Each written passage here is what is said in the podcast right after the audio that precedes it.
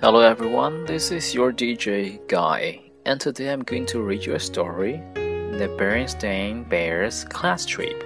Class Trip, C L A S S space T R I P, Class Trip. Do you like your class trip? I like that. I like to go outside with my classmates, with my friends and my teachers, and to see what the nature is. Okay. Actually, this story is for younger kids, so I'm going to read slowly and let's get the story started.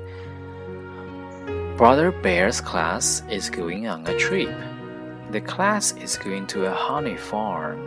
Mama and Papa Bear are teachers' helpers on the trip.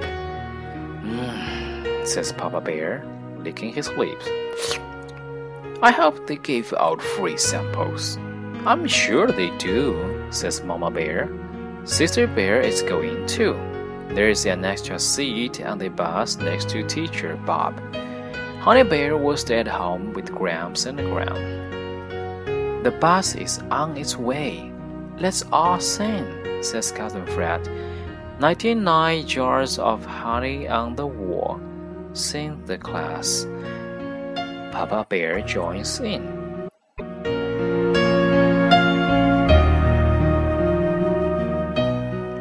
Are we almost there? asks his sister. Almost, answers Papa. They see a sign Bear Country Honey Farm, next exit.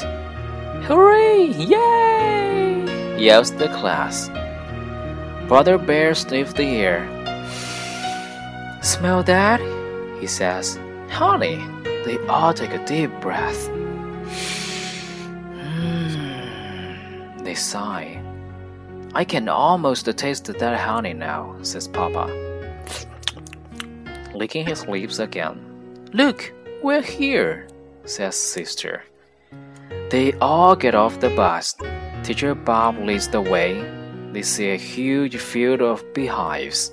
The sound of buzzing bees fills the air.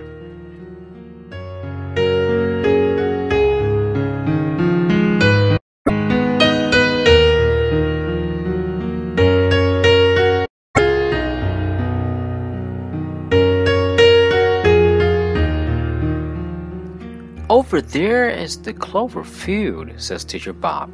Thousands of bees gather nectar there. They bring it back to the hives and make it into honey. How do they do that? asks the brother.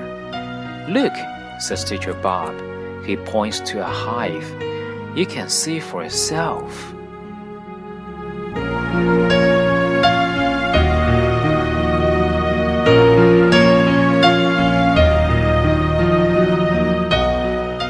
One of the hives has a glass side. The cubs can see the bees making honey. See that big bee? says Papa. That is the queen. Correct, says Teacher Bob. All the others are her children. Wow, says Sister. She has more children than the owl bear in the show. How do you get the honey out of the hive? asks brother. I'll show you, says Papa. He lifts the lid of a hive. No, no, says Teacher Bob. A huge cloud of bees flies out.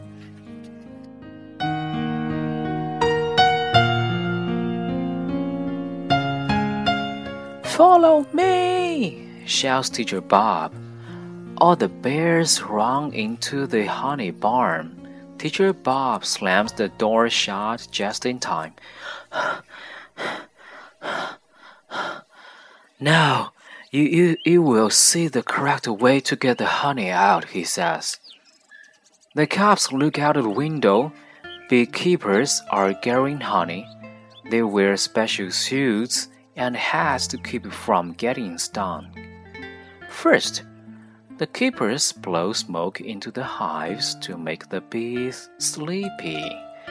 Then they lift out the honeycombs.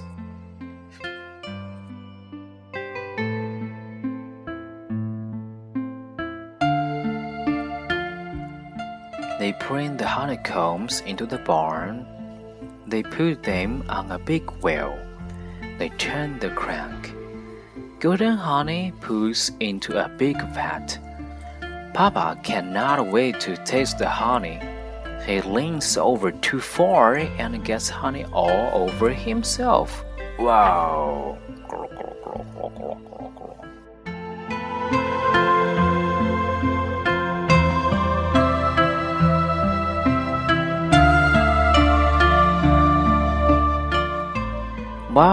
Bear is getting cleaned up, you may all have some honey samples, says Teacher Bob.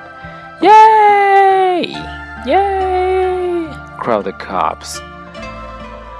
The class is back on the bus heading home. Mama Bear says, I saved a honey sample for you, Papa dear. Hmm, no, thank you, says Papa. I have already had my sample.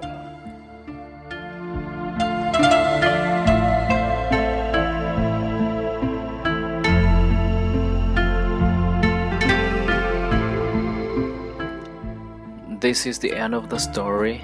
That's all for it. Uh, and do you like my story? The Berenstain Bears? Uh, actually, it's a book. Jane and Mike Berenstain.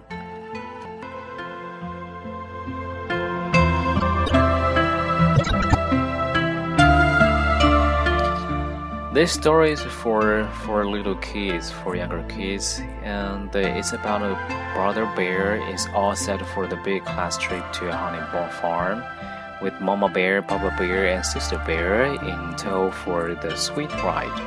There is bound to be a sticky adventure ahead. They love this trip, and do you love it? If you love it, if you love the story, if you like this video please just subscribe and follow us here.